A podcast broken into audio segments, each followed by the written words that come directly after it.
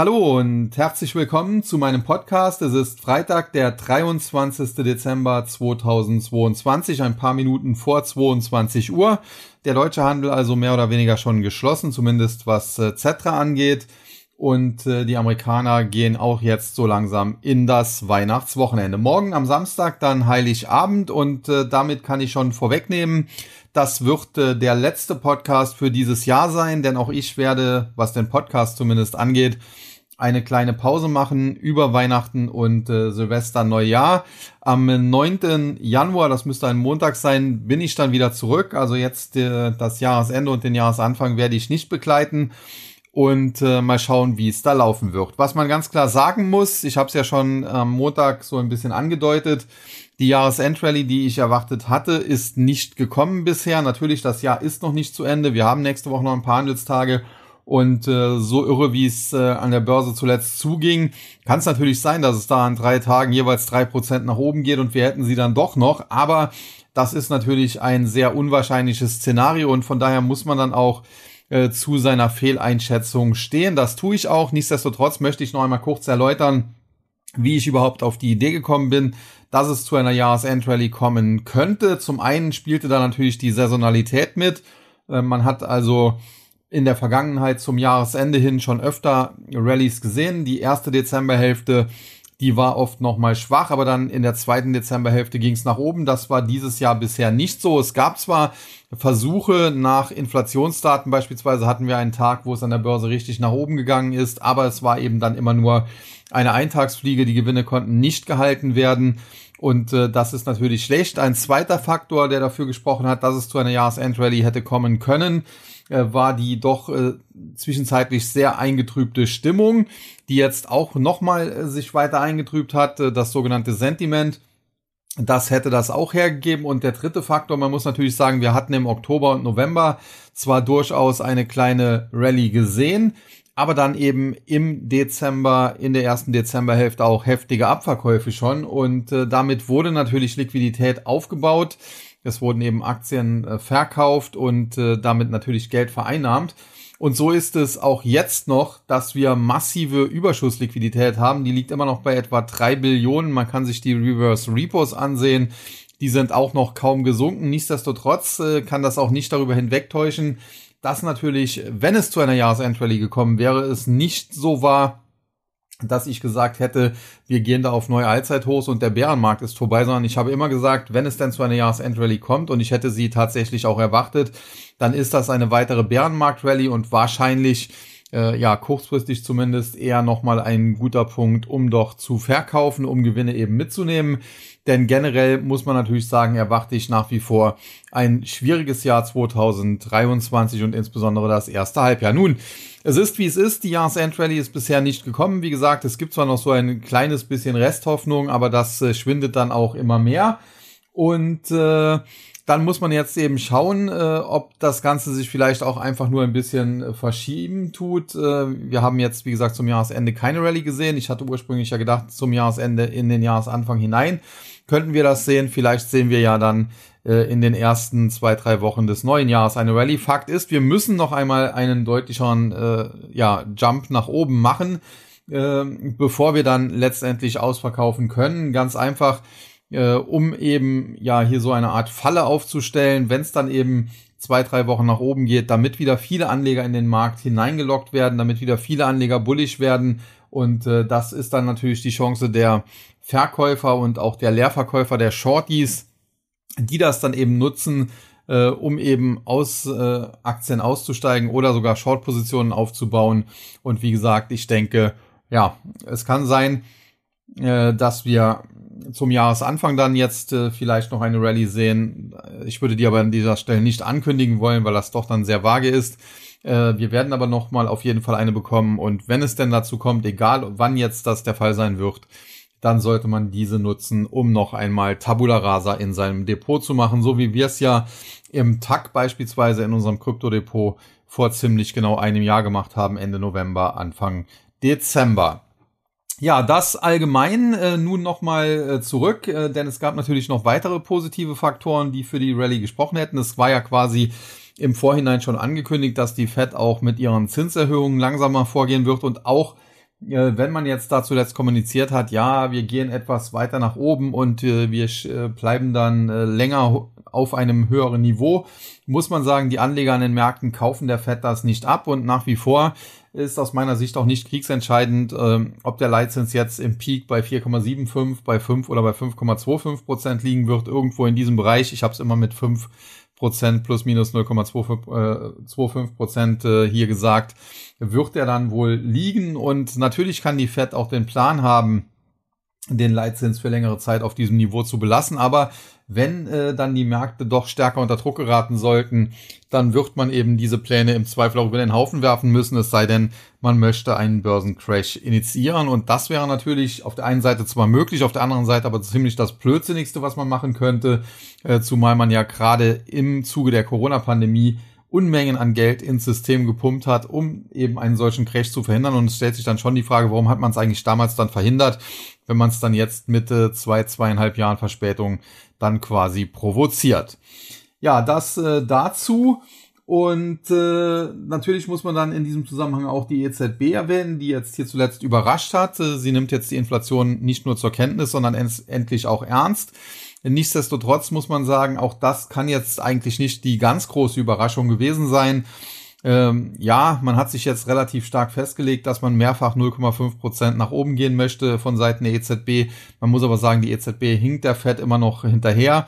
Insofern ist da auch noch ein gewisses Aufholpotenzial und was man eben auch sagen muss, auch diese Notenbank äh, muss natürlich am Ende schauen, dass sie den Markt nicht crasht. Zu guter Letzt haben wir dann auch noch das Thema Quantitative Tightening, was ich ja hier sehr früh immer schon angesprochen habe, dass das auch ein Problem ist.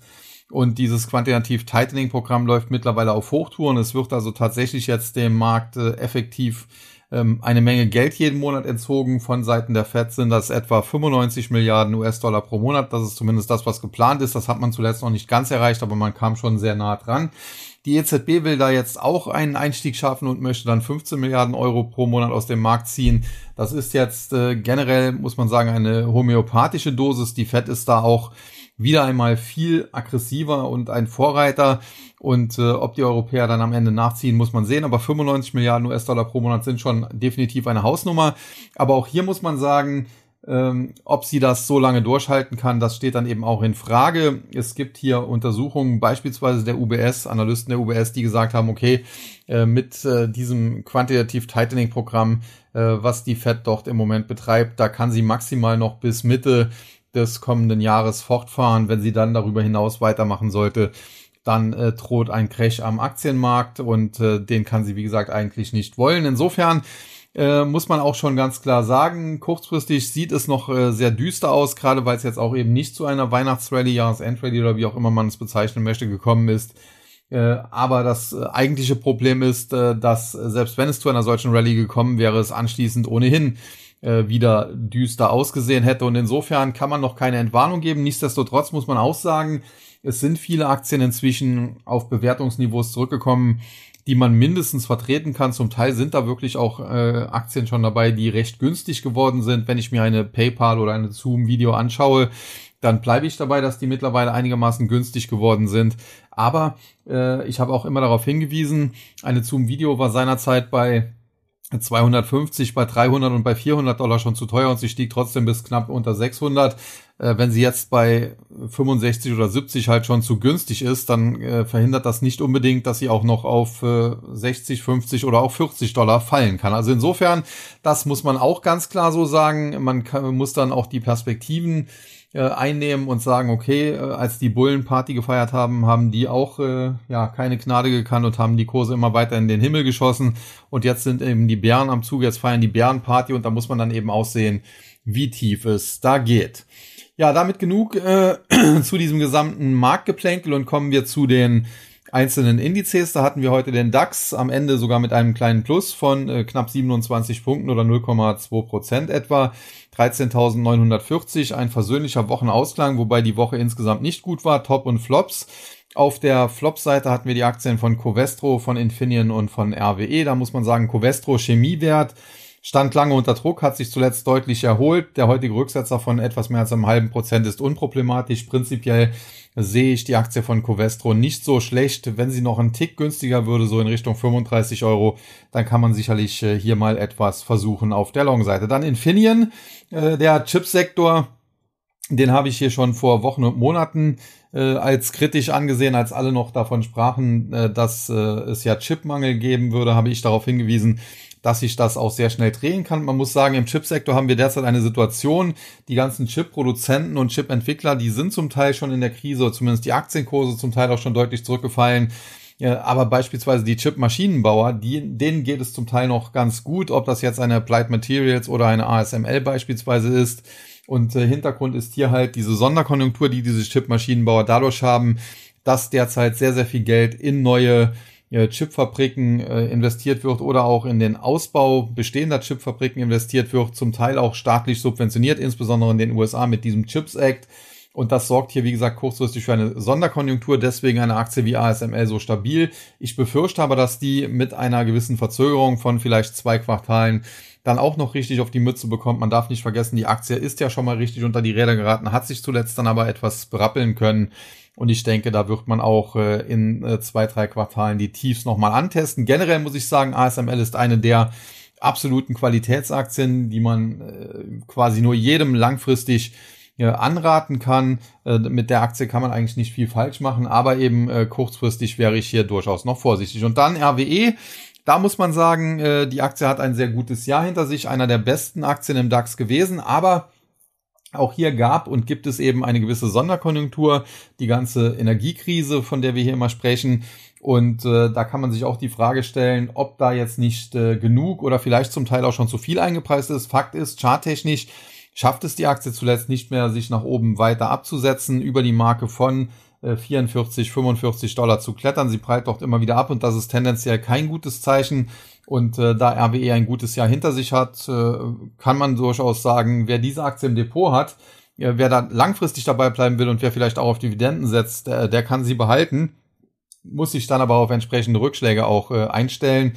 Äh, wer allerdings äh, die Aktie eher jetzt äh, nicht so ganz langfristig äh, im Auge oder im Depot hat, der sollte vielleicht überlegen, da auch mal ein paar Stücke zu geben und hier Gewinne oder Teilgewinne mitzunehmen. Die Gewinnerseite mit Heidelberg Zement, Zalando und Fresenius Medical Care. Äh, Heidelberg Zement muss man sagen, auch äh, deutlich zurückgekommen, aber ist sich jetzt seit einiger Zeit wieder so ein bisschen am Berappeln. Äh, grundsätzlich muss man sagen, äh, ja, Zement wird natürlich in der Baubranche stark äh, gebraucht. Und äh, ja, da läuft es natürlich auf der einen Seite nicht so rund, auf der anderen Seite gibt es aber gerade in Deutschland, das weiß auch der Staat, zu wenig Wohnungen beispielsweise. Deswegen äh, gibt es hier sehr viel staatlichen Wohnungsbau. Das sind also auch wieder, wenn man so will, Subventionen. Und äh, das ist dann auch weltweit zum Teil so und dementsprechend äh, die Zementhersteller haben sich zuletzt ganz gut erholt. Man muss sehen, ob das noch äh, ein Tick weiter nach oben gehen kann. Äh, nach dieser starken Erholung kann es durchaus sein, dass es auch nochmal zu Rückschlägen kommt, aber generell ist das definitiv auch derzeit nicht die schlechteste Aktie im DAX. Dann Zalando, äh, E-Commerce äh, sollte natürlich auf der einen Seite von Weihnachten profitieren, auf der anderen Seite haben wir durchaus eine gewisse Krisensituation, äh, wo die Leute sich dann vielleicht im Konsum etwas zurückhalten. Nichtsdestotrotz, die Aktie ist teilweise in Grund und Boden geprügelt worden, hat sich zuletzt schon etwas berappelt. Charttechnisch ganz, ganz interessante Formation. Wenn die Aktie nochmal über 35, 36 ansteigt und dann ein bisschen Gas gibt, dann haben wir so eine Art Tasse mit Henkelformation. Und äh, ja, aktuell äh, ist sie zuletzt ein bisschen zurückgekommen, aber eben auch nicht äh, beispielsweise unter die 30 Euro Marke gefallen und dementsprechend besteht immer noch die Chance hier auf ein äh, bullisches Szenario, das muss man so ganz klar sagen. Und man darf auch nicht vergessen, eine Zalando, die kommt von, ich glaube, 100 Euro und mehr und aktuell, auch wenn sie sich zuletzt dann von den Tiefs auch wieder sehr stark erholt hat, die dann irgendwo im Bereich von 20 fast lagen, äh, muss man dann sagen, ja, von den Tiefs aus vielleicht 50, 60 Prozent schon gemacht, aber gegenüber den Hochs halt immer noch ein Minus von 60, 70 Prozent.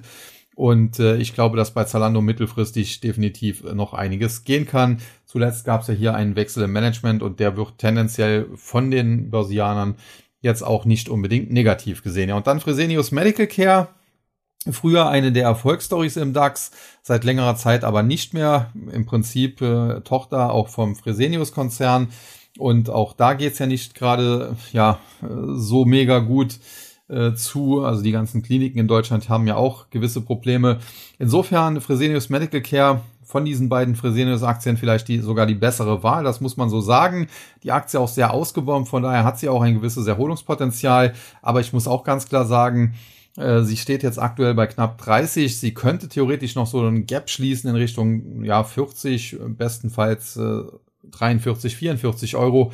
Aber mehr würde ich ihr dann auch nicht geben. Auf der einen Seite ist das natürlich ein gewisses Kurspotenzial nach oben. Auf der anderen Seite muss man aber auch sagen, kurzfristig dürfte das noch nicht realisiert werden. Also wenn man das äh, versucht äh, zu spielen, dann braucht man sicherlich auch einen etwas längeren Atem. Ja, dann haben wir den MDAX heute mit einem Plus von etwas mehr als 140 Punkten oder 0,57 Prozent, 25.248. Verliererseite haben wir Siltronic, Rheinmetall und Eichstron muss man sagen, insbesondere Rheinmetall und Eichstron zuletzt sehr gut gelaufen. Jetzt bröckeln die Kurse ein bisschen. Eichstron muss man auch sagen, ist so eine Art Chip-Maschinenbauer ebenfalls. Insofern zuletzt Sonderkonjunktur, deswegen die Aktie auch recht gut gelaufen und äh, hier sieht man vielleicht schon, was eben passieren kann, wenn diese Sonderkonjunktur über kurz oder lang mal vorbei ist. Und dann Siltronic, da wollten ja die Chinesen zuschlagen, das hat dann das Bundeswirtschaftsministerium, glaube ich, unter Habeck verhindert. Prinzipiell muss man sagen, wahrscheinlich auch der richtige Schritt. Auf der anderen Seite ist halt die Frage, ob Siltronic äh, als Wafer-Produzent hier in Europa, in Deutschland alleine langfristig bestehen kann. Ob es da nicht besser gewesen wäre, sie nach China zu verkaufen, ist jetzt auch nicht unbedingt die, die absolute äh, ja, mega Hightech-Sache, äh, Wafer herzustellen. Äh, ähnlich wie das vielleicht bei Elmos Semiconductor ist. Also da muss man schon fragen in der Vergangenheit. Eichstron, da hätte das Wirtschaftsministerium damals allerdings auch noch unter Sigmar Gabriel einer Übernahme der Chinesen zugestimmt. Da musste Barack Obama, der damals US-Präsident noch war, eingreifen und das verhindern. Und äh, bei Elmos oder bei äh, Siltronic, da äh, ja, verhindert jetzt das äh, Bundeswirtschaftsministerium die Übernahme äh, durch chinesische Unternehmen. Das kann man auf der einen Seite sicherlich verstehen und äh, durchaus auch äh, gut finden, aber ich hätte es besser gefunden, man hätte insbesondere eine KUKA nicht nach China verkauft, ob man das mit einer Siltronic oder insbesondere mit einer Elmos macht, das äh, ja, ist jetzt aus meiner Sicht nicht unbedingt kriegsentscheidend. Ja, und dann äh, die Gewinnerseite, Fraport, THG Immobilien und Kion Group. Fraport, äh, Frankfurter Flughafenbetreiber, ist natürlich in Corona auch schwer zusammengebrochen. Zuletzt gab's aus der Branche äh, Urlaub, Reise, Touristik äh, tendenziell positive News. Auch äh, wird wieder verstärkt geflogen. Das mag die Klimaschützer jetzt nicht so freuen, aber ist eben so. Und äh, dementsprechend äh, ja, haben, hat es Aktien wie beispielsweise die Lufthansa nach oben gespült und in deren, äh, ja, wie, äh, wie soll man sagen, in, der, in, in deren äh, Fahrtwind, Flugwind, Zugwind ist dann auch eine Fraport zuletzt ein bisschen gestiegen. Jetzt in den letzten Tagen dann aber sogar ein bisschen abge abgebröckelt und jetzt äh, im Bereich von 38 Euro, da haben sich dann doch wieder Käufer gefunden. Nichtsdestotrotz, das übergeordnete Chartbild ist hier immer noch recht schwach und äh, Fraport sicherlich jetzt kein Top-Favorit von mir. Dann THG Immobilien, die Immobilienwerte hat es auch arg zerrissen, aus meiner Sicht auch durchaus zu Recht. Und äh, ob THG jetzt hier noch ein bisschen die Erholung fortsetzen kann oder nicht, das spielt aus meiner Sicht auch nicht die ganz große Rolle, äh, sondern generell würde ich von solchen Werten tendenziell die Finger lassen. Also alles, was mit Immobilien zu tun hat, selbst Bonovia würde ich da nicht unbedingt anfassen. Und dann Kion Group, und da kann ich eigentlich mal was Positives sagen. Die Aktie hat es zwar auch sehr stark zerrissen, im Tief bis auf etwa 20 Euro. Aber grundsätzlich glaube ich, dass Kion Group ein gutes Unternehmen ist, die Logistikbranche auch eine interessante Branche und dementsprechend äh, bin ich durchaus positiv für die Aktie gestimmt. Er hatte das schon zu tiefen Kursen gesagt, da unten von 20, 21, 22 Euro. Sie ist dann teilweise Richtung 30 gestiegen, zuletzt etwas gefallen. Ich würde sie gerne noch einen Tick tiefer sehen. So schön wären 25 Euro oder vielleicht sogar darunter. Ich kann nicht versprechen, dass das nochmal kommt, auch wenn ich es für relativ wahrscheinlich halte. Wer unbedingt dabei sein will, der macht sicherlich auch keinen Fehler, wenn er die Aktie für 26 oder 27, irgendwas kauft. Ja, aber tendenziell muss er halt die Nerven haben, noch ein bisschen nach unten dann aushalten zu können, wenn es denn nochmal nach unten gehen sollte. Dann der S-DAX.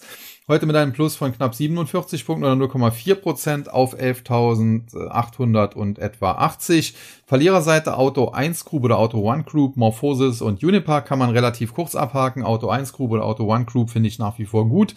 Hatte immer gesagt, mit einer 6 vor dem Komma würde ich die Aktie tendenziell als Kaufkandidaten sehen. Aktuell haben wir wieder eine 7 vor dem Komma. Die heutigen Kursverluste haben die Aktie zwar wieder unter 8 Euro gedrückt, aber wir waren halt schon auch wieder über 8. Insofern bleibe ich bei der Einschätzung, wenn diese Aktie nochmal stärker unter Druck kommt, dann ist sie nicht uninteressant. Und bei Morphosis muss man sagen, da hat jetzt der CFO den Hut genommen. Dieses neue Management, äh, neues Duo, CEO und CFO, ist ja vor relativ äh, kurzer Zeit gekommen, hat den Konzern einmal auf links gedreht, hat den Aktienkurs zum Absturz gebracht, aus meiner Sicht auch das Chance-Risiko-Profil sehr negativ verändert und äh, ja, jetzt ist der CFO nach etwas mehr als einem Jahr auch schon wieder weg. Hat also äh, ja, das Desaster angerichtet, was er dort äh, vielleicht anrichten wollte. Insofern der Abgang, den finde ich durchaus nicht schlecht. Man muss halt schauen, wer dann als Nachfolger kommt. Vielleicht kommt da ja noch größerer, äh, ja, wie soll man sagen, Rohrkrepierer ins Amt. Und ansonsten Morphosis bleibe ich dabei. Die Aktie ist äh, derzeit uninteressant, weil das Management hier aus meiner Sicht äh, totalen ja, äh, Mist gemacht hat, das muss man so ganz klar sagen. Und äh, diesen Mist, den man doch verzapft hat, der kann sogar dafür, dazu führen, dass das Unternehmen, das einst zusammen mit Evotech das beste deutsche Biotech-Unternehmen war, äh, irgendwann vielleicht sogar ganz vom Markt verschwinden wird. Also da würde ich keinen Cent investieren. Und dann Uniper, auch da würde ich keinen Cent investieren. Das macht ja der Staat. Zur Rettung muss man sagen, äh, generell, ja, andere Unternehmen, die vom Staat gerettet wurden, Lufthansa, okay, da läuft es wieder ein bisschen besser, aber in Burner ist die Aktie jetzt auch nicht gerade langfristig und eine TUI beispielsweise, das kann man sich ja auch anschauen. Ansonsten Deutsche Telekom, ja, die hatte jetzt ein gutes Jahr, aber generell ist das jetzt auch kein mega Outperformer, wenn man sich das in den letzten 10 oder 15 Jahren anschaut. Und insofern, wenn der Staat seine Finger drin hat, dann sollte man eh immer schon vorsichtig sein. Bei Unipa kommt noch hinzu, der fundamental faire Wert, der liegt vielleicht bei 1,80 bis 2 Euro je Aktie, bestenfalls eher noch darunter.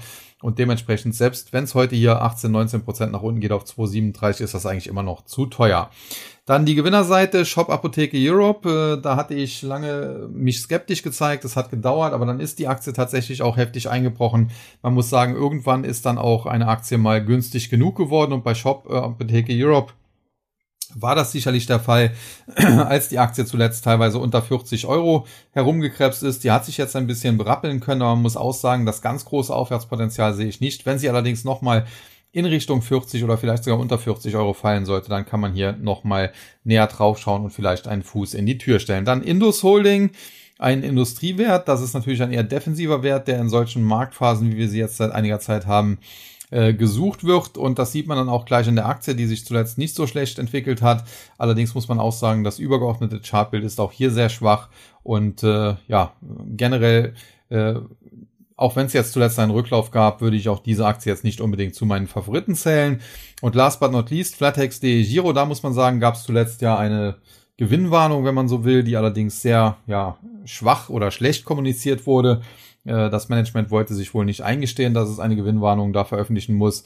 Und äh, das hat dann auch natürlich nochmals besonderes Vertrauen gekostet. Die Aktie ist regelrecht eingebrochen. Es gab zuletzt dann auch schon Fragen, ja, äh, soll ich mein Depot dort abziehen? Das sehe ich jetzt so nicht. Also ich sehe das Unternehmen jetzt nicht in einer absoluten Schieflage, sondern ich sehe hier einfach nur, ähm, dass man in der Vergangenheit auch sehr erfolgreich war, dass man dadurch eine gewisse Größe auch erreicht hat. DE Giro äh, wurde ja auch von Flattext vor einiger Zeit übernommen, was das dann auch nochmal vergrößert hat.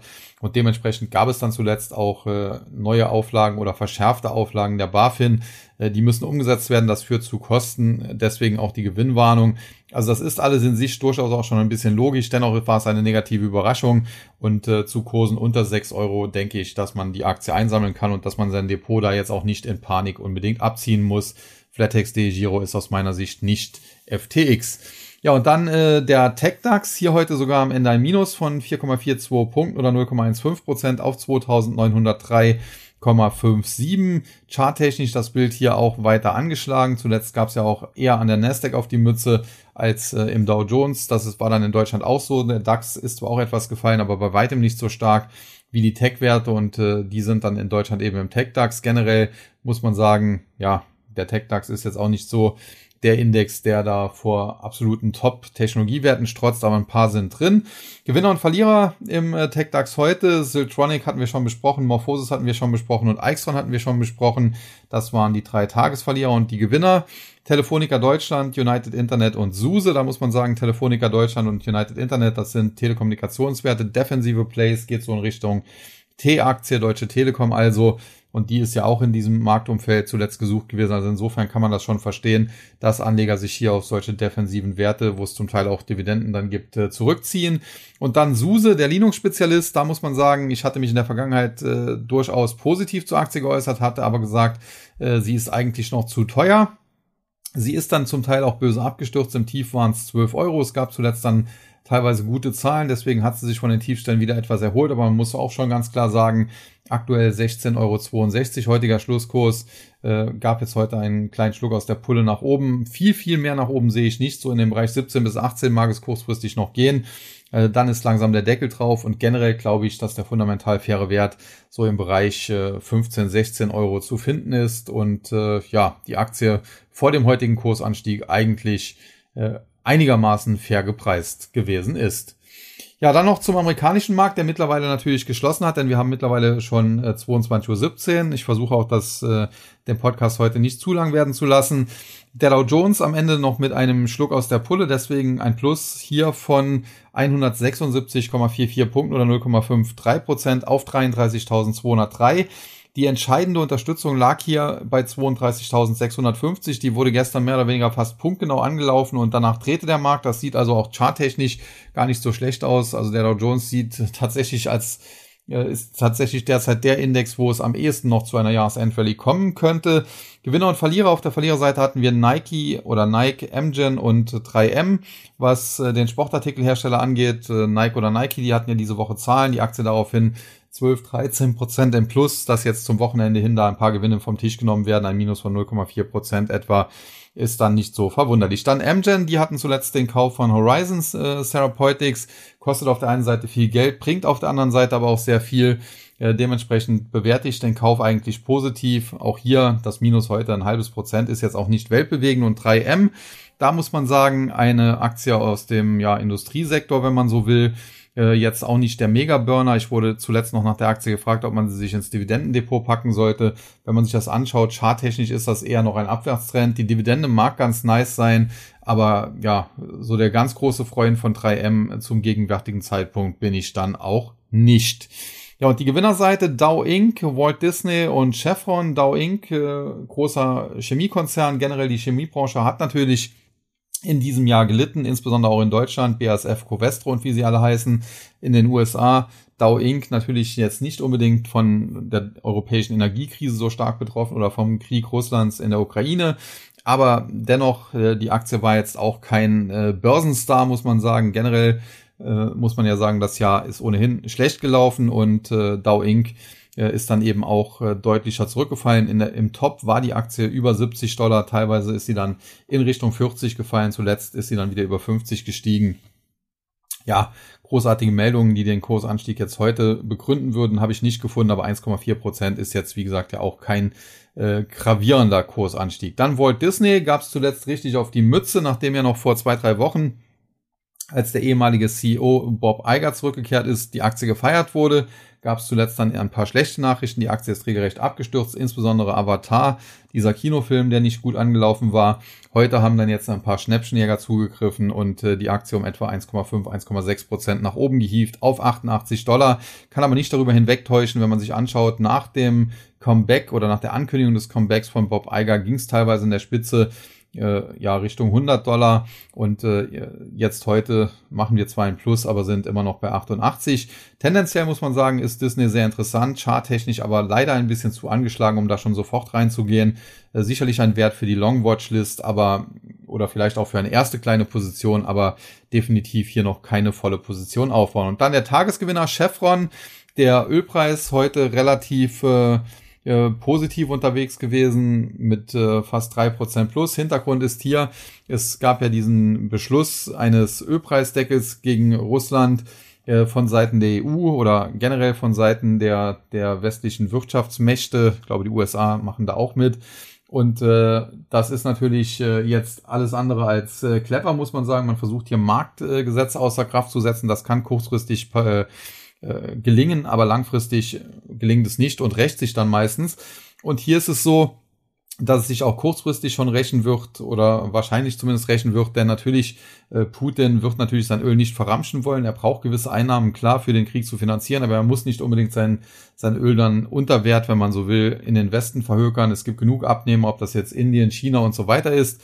Und äh, ansonsten kann man eben auch die Produktion etwas drosseln. Und da gab es eben Spekulationen, dass Russland aufgrund dieses Ölpreisdeckels jetzt äh, die Produktion drosseln könnte. Und das hat den Preis äh, dementsprechend angefacht und äh, die Ölwerte beflügelt und Chevron hat damit sicherlich äh, auch äh, sehr stark oder davon sicherlich auch sehr stark profitiert. Generell, wie gesagt, ja, Ölpreisdeckel und wie das alles heißt, äh, Mietpreisbremse, diese ganzen Preisbremsen, die es da in der Vergangenheit gab oder die es auch jetzt gibt, äh, Gaspreisbremse und äh, Strompreisbremse und so weiter, das hört sich alles gut an und das ist natürlich zum Teil auch äh, ja, sozial notwendig, muss man sagen. Denn wenn ich natürlich äh, ein, ein Hartz-IV-Empfänger bin und auf einmal habe ich dreimal so hohe Stromkosten, äh, dann kann ich die nicht mehr bezahlen und sitze im Zweifel entweder dann ohne Strom und Gas da oder am Ende sofort auf der Straße. Also insofern kann man das schon alles nachvollziehen. Nur äh, es klappt eigentlich in der Regel nicht, wenn man versucht, Marktgesetze, Marktgesetz von Angebot und Nachfrage außer Kraft zu setzen. Das kann mal kurzfristig für einen gewissen Zeitraum gelingen, aber langfristig nicht. Und dementsprechend äh, ja, halte ich von diesen ganzen Bremsen nicht so viel. Man sollte einfach eine anständige Politik machen. Ich bin an dieser Stelle, das muss ich auch nochmal ganz klarstellen, da es in der Vergangenheit vielleicht zum Teil auch äh, bei dem einen oder anderen falsch rüberkam, mit Sicherheit kein Fan von Putin und ich weiß auch, dass er der Aggressor da in der Ukraine ist. Da brauchen wir uns auch gar nicht drüber unterhalten.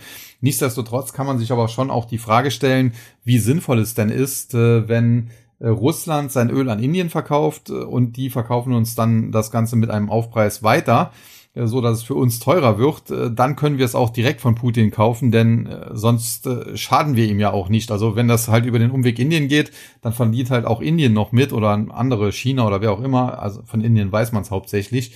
Und insofern äh, kann man sich da schon die Frage stellen, wie sinnvoll zum Teil äh, die Politik ist, die hier betrieben wird. Aber okay, das ist ein anderes Thema. Und äh, ja, ich arbeite weiterhin hart daran, das Land möglichst schnell verlassen zu können. Das habe ich in der Vergangenheit auch schon angekündigt. Ja, ansonsten äh, nochmal zurück zum Markt und äh, das ist dann, glaube ich, auch ein guter Bogen, den man heute hier schlagen äh, konnte.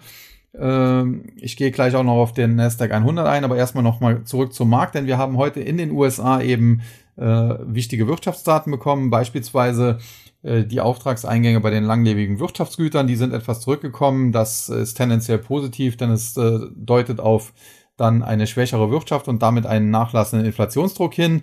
Aber wir haben eben auch andere Daten bekommen und äh, auch die waren prinzipiell jetzt nicht so schlecht. Äh, beispielsweise der PCE äh, Kerndeflator, also die persönlichen Konsumausgaben der Amerikaner, die sollten nur noch um 5,5 Prozent gestiegen sein gegenüber dem Vorjahr, nachdem es im Vormonat noch 6 Prozent waren. Das wurde auch genau getroffen, muss man sagen. Also insofern das äh, gut, auch äh, wenn man sich anschaut, äh, die die Kernrate ohne Komponenten Nahrung und Energie stieg äh, im Monatsvergleich um 0,2 Prozent und auf Jahressicht 4,7 Prozent.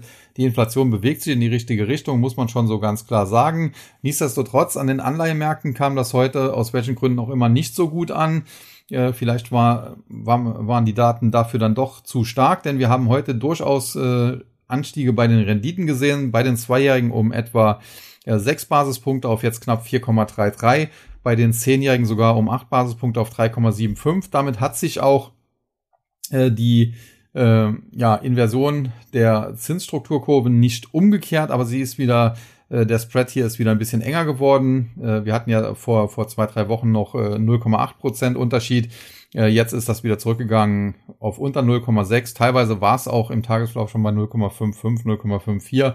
Jetzt zum Handelsende ist wieder ein bisschen mehr geworden prinzipiell, wie gesagt, eine schwierige Situation. Auf der einen Seite muss man sich wünschen, dass sich das wieder normalisiert, damit wieder alles in seinen geregelten äh, Gang geht, damit wieder alles seine geregelten Bahnen läuft. Äh, aber der Prozess, äh, in dem eben ja diese Normalisierung erfolgt, äh, diese Phase, in der diese Normalisierung erfolgt, das ist meistens die Phase, die für den Aktienmarkt so ziemlich die schlechteste ist. Und insofern deutet auch eben diese Situation, die wir da an den Anleihemärkten sehen, darauf hin, dass im neuen Jahr noch ein bisschen more pain to come ist, bevor dann das alles wieder deutlich besser laufen kann. Ja, und damit äh, zum guten Schluss noch kurz auf die Technologiewerte geblickt. Der Nasdaq 100 äh, war teilweise heftig im Minus, ist dann ins Plus gedreht, ist dann mehr oder weniger immer so ein bisschen zwischen Rot und Grün hin und her geschwankt. Am Ende hat er sich dann aber doch ein bisschen ins Plus gerettet. Versöhnlicher Wochenabschluss, ein Plus von knapp 30 Punkten, 0,27 Prozent, 10.985. Wenn jetzt die Bullen am Ruder bleiben würden und die nächste Woche sehr gut würde und die übernächste Woche vielleicht auch noch sehr gut würde, ja, ob man das dann noch äh, Jahresendrallye nennen kann, sei dahingestellt, aber dann äh, würde es gar nicht mal so schlecht aussehen kurzfristig. Aber das ist natürlich alles viel Wenn und Aber. Wir haben jetzt die Feiertage und müssen erstmal abwarten, was da kommt. Und äh, am 9.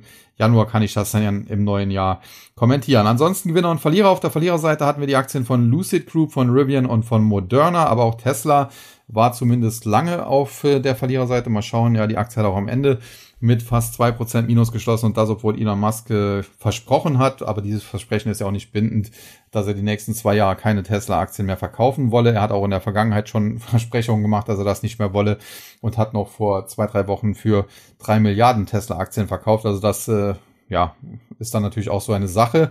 Ansonsten äh, der Bereich Elektromobilität, äh, der steht schon seit Wochen unter Druck, äh, so auch heute. Deswegen Rivian, Lucid oder auch Tesla im Minus.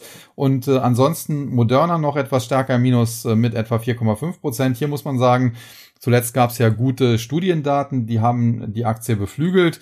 Charttechnisch sieht das auch immer noch gut aus. Solange sich die Aktie da über 190 Dollar halten kann, hat sie prinzipiell sogar Luft Richtung 235 zu steigen. Aber so ganz durchsetzen konnten sich die Bullen nicht mal hier, obwohl zuletzt positive Daten, obwohl äh, relativ gutes Setup und insofern ist das alles, steht alles auf tönernen Füßen und muss man noch abwarten, wie sich das dann weiter entwickeln wird. Auf der Gewinnerseite hatten wir die Aktien von Charter Communication, Di Diamondback Energy und Paychecks. Äh, da habe ich jetzt keine konkreten Nachrichten, habe mich aber auch jetzt nicht wirklich um diese Werte gekümmert. Äh, es gab zumindest keine sensationellen Nachrichten, sonst hätte man das so mitbekommen. Fakt ist, alle diese Aktien steigen etwa drei Prozent und äh, ja, prinzipiell, wenn man die Aktien einschätzen will, Paychecks ist schon ein interessantes Unternehmen, Softwareunternehmen, ja, was auch äh, im Bereich Gehaltsabrechnungen so ein bisschen unterwegs ist. Vielleicht in gewisser Weise auch, zumindest teilweise ein Konkurrent von äh, Workday, die sich auch ganz gut schlagen in dem aktuellen Marktumfeld. Also insofern, das äh, sieht doch gar nicht so schlecht aus. Diamondback Energy, wie der Name schon sagt, aus dem Energiesektor, der war ohnehin in diesem Jahr sehr stark. Da hat natürlich der Ukraine-Krieg eher sogar geholfen und die Energiekrise in Europa und äh, zum Teil in der Welt. Ja, und dann Charter Communications, da muss man sagen, eine Aktie, äh, bei der sehr viele ja, institutionelle Investoren drin sind. Ich glaube, selbst Warren Buffett hält hier Positionen. Die Aktie ist aber im laufenden Jahr von über 800 auf im Tief 300 zurückgekommen. Äh, und wenn sie jetzt in den letzten Tagen dann eben mal auf 330, 335 gestiegen ist, dann ist das letztlich nur ein Tropfen auf den heißen Stein. Ansonsten das Tagesgespräch an der Nasdaq war eine andere Aktie und ich möchte sie an dieser Stelle auch extra explizit besprechen, weil sie auch zu meinen Lieblingsaktien in der Vergangenheit gehört hat. Wir haben sie jetzt schon länger nicht mehr im Musterdepot, haben sie aber doch mit äh, schönen Gewinnen, sogar zum Teil gehebelt, äh, getradet im Tag. Und das ist die Aktie von Nutanix. Warum ging es da heute um acht Prozent nach unten? Nun zuletzt äh, war Nutanix in den Nachrichten, weil es äh, ja, Interesse an einer Übernahme des Unternehmens äh, gegeben haben soll und das nicht nur von einer Seite, sondern es äh, bahnte sich sogar so etwas wie ein Übernahmekampf an und das hat die Aktie dann stark beflügelt. Jetzt heute gab es die Meldung, HP Enterprise, HPE, ähm, ja, hat jetzt wohl kein Interesse mehr an einer Übernahme von Nutanix und das äh, hat dann dafür gesorgt, dass die Aktie heute, wie gesagt, um etwa acht Prozent abgestürzt ist. In der Spitze waren es auch schon mal mehr als zehn Prozent.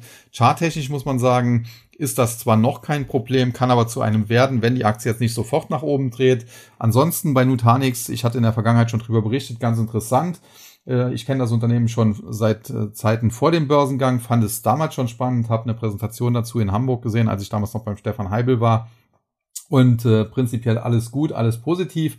Das Problem war nur, das Unternehmen hatte technologisch immer tolle Visionen und auch äh, die wurden auch gut umgesetzt, aber man hat nicht wirklich gute Geschäfte gemacht eine ganze Zeit lang. Und das lag eben am Unternehmensgründer, der technologisch top, aber eben nicht unbedingt der beste Geschäftsmann war. Und äh, vor einiger Zeit ist mittlerweile auch schon ein Jahr und ein bisschen mehr wie ein Jahr her, sind hier eben äh, ja sogenannte Heuschrecken, würde die SPD sagen, eingestiegen in den USA, haben dafür gesorgt, dass das Management auch ausgetauscht wurde und seitdem fokussiert man sich auch darauf, äh, dass man dass die Umsatz- und Gewinnentwicklung stimmt und seitdem ging es dann mit der Aktie auch äh, deutlich aufwärts.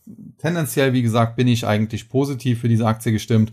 Allerdings muss man auch sagen, zuletzt äh, der, die Kursrally, die war natürlich eine Sonderrally aufgrund dieser Übernahmegerüchte und äh, wenn die sich jetzt so ein bisschen äh, in Luft auflösen, dann kann die Aktie durchaus nochmal zurückkommen. Wenn das der Fall sein sollte, wenn sie deutlich nach unten fällt, insbesondere Richtung 20 Dollar oder noch tiefer, dann kann das allerdings auch eine Chance sein, das muss man ganz klar sagen.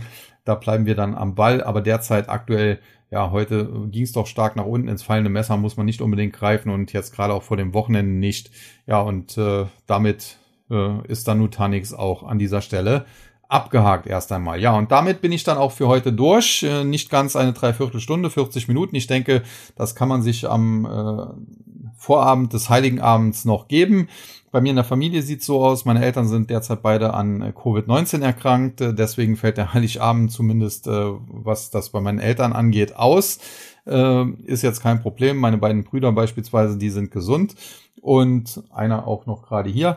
Und dementsprechend, ja, muss dann dieses Jahr das Familienfest so ein bisschen ausfallen. Wenn dafür beide wieder gesund werden, dann soll es egal sein. Sind ja auch geimpft. Angeblich ist die Impfung ja so gut. Schauen wir mal, äh, wie das dann sich entwickeln wird. Allerdings heute gab es tatsächlich auch die Meldung, es geht ihnen schon wieder ein bisschen besser. Und insofern, ja, schauen wir mal, äh, ob sie dann in ein paar Tagen wieder vollständig genesen sind. Äh, Weihnachten nachholen ist natürlich schwierig, aber vielleicht äh, gibt's ja dann ein gutes Silvester- oder Neujahrsfest als Ersatz. In diesem Sinne wünsche ich dann allen ein äh, frohes und besinnliches Weihnachtsfest, einen guten Rutsch ins neue Jahr. Kommt gut rein, lasst euch zuvor reich beschenken, äh, esst nicht zu viel. Das Problem habe ich auch immer, sonst muss man hinterher äh, wieder auf sein, sein Gewicht achten und, und Sport machen etc. pp. Äh, ist natürlich bei so einem Bürojob, wie ich ihn habe, schwierig. Ja, und in diesem Sinne äh, bedanke ich mich bei allen meinen Zuhörern, Fans, Abonnenten, wie auch immer man es bezeichnen soll. Äh, zum einen natürlich für eure Treue, dann für die sehr positiven Feedbacks, insbesondere was die Bewertung natürlich auch angeht. Ich kann an dieser Stelle nur nochmal sagen, die Jahresendrally hätte ich gerne gesehen. Es gab gute Argumente dafür. Sie ist bisher zumindest nicht gekommen. Äh, da muss man zu seinen Fehlern stehen. Das tue ich an dieser Stelle. anders als das vielleicht andere machen ich hoffe, dass äh, nicht zu viel Geld verloren wurde. Auf der anderen Seite, wer dem Podcast gefolgt ist, müsste in der Vergangenheit aber auch äh, ja ganz gut durch den Bärenmarkt gesegelt sein. Und man sieht, äh, selbst die größte Erfahrung kann äh, oder schützt nicht immer vor Fehlern und äh, die Jahresendrallye, die kam eben nicht und das war dann eben eine fehlerhafte Ansage und damit muss ich jetzt leben, äh, so schwer das fällt. Aber es ist halt auch wichtig, zu solchen Fehlern zu stehen, sie äh, dann aufzuarbeiten, daraus zu lernen und in diesem Sinne, wie gesagt, äh, ist das dann meine Aufgabe jetzt über äh, Weihnachten und äh, den Jahreswechsel. Und damit möchte ich mich dann für heute ja, von euch verabschieden, wünsche auch noch einen schönen Abend, eine gute Nacht, wie gesagt, ein schönes Weihnachtsfest, einen guten Rutsch ins neue Jahr und dann hören wir uns im neuen Jahr an dieser Stelle wieder. Bis dahin verabschiede ich mich wie immer, äh, ja, sagt Tschüss und Bye-bye, ihr euer Sascha Huber.